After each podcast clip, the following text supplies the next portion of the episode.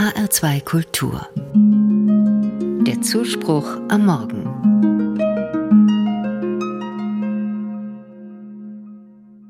Meine EC-Karte hat eine auffallend lila Farbe. Ein freundlicher junger Mann, bei dem ich bezahlen will, hält sie länger in der Hand, das kenne ich schon. Evangelische Bank, sage ich. Ja, habe ich gelesen, sagt er. Nehmen die eigentlich auch Zinsen? Ich bin überrascht. Wie kommt der junge Mann auf diese Frage? Er könnte ein gebildeter junger Moslem sein, vermute ich. Seine Religion verbietet es, ihm Zinsen zu nehmen oder zu zahlen.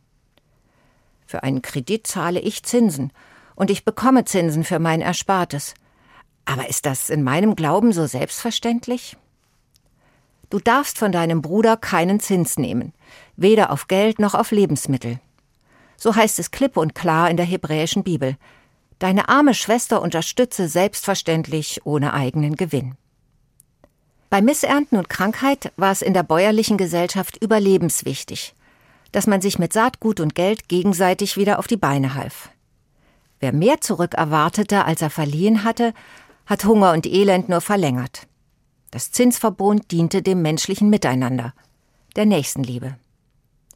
Wir bereichern uns nicht an der Not unserer Geschwister. Das ist im Islam und im Judentum geboten, auch im christlichen Glauben. Jesus sagt streng, liebt eure Feinde, tut Gutes und Leid, ohne etwas dafür zu erhoffen. Auf der anderen Seite erzählt er aber ein Gleichnis, in dem ganz selbstverständlich von Zinsen die Rede ist. Ein Hausherr verreist und vertraut seinen Dienern Geld an. Zwei von den Dienern arbeiten mit dem Geld und vermehren es. Der dritte von ihnen vergräbt die Münzen zur Sicherheit. Dem wirft der Hausherr dann vor, du hättest mein Geld zu den Wechslern bringen sollen. Und wenn ich gekommen wäre, so hätte ich das meine wiederbekommen mit Zinsen. Der Hausherr steht im Gleichnis für Gott. Er fragt danach, ob wir uns einsetzen mit allem, was wir haben. Unser Vermögen zu vergraben ist unsinnig. Komm ins Arbeiten mit dem, was du hast, ist die Aufforderung, dafür habe ich's dir gegeben. Und wenn man genau hinsieht, ist es niemals das Geld selbst, das da arbeitet.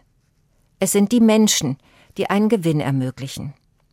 Das Geld kann investiert werden, in Krankenhäuser, in der Industrie oder im Handel. Dann kann sinnvolle Arbeit damit ermöglicht werden und eine ordentliche Bezahlung. Für meine Rendite soll niemand ausgebeutet werden und in Armut leben. Das ist mir ein Maßstab für Geldanlagen. Damit erziele ich wahrscheinlich nicht den höchsten Gewinn an Prozenten, aber doch einen Mehrwert für das Miteinander.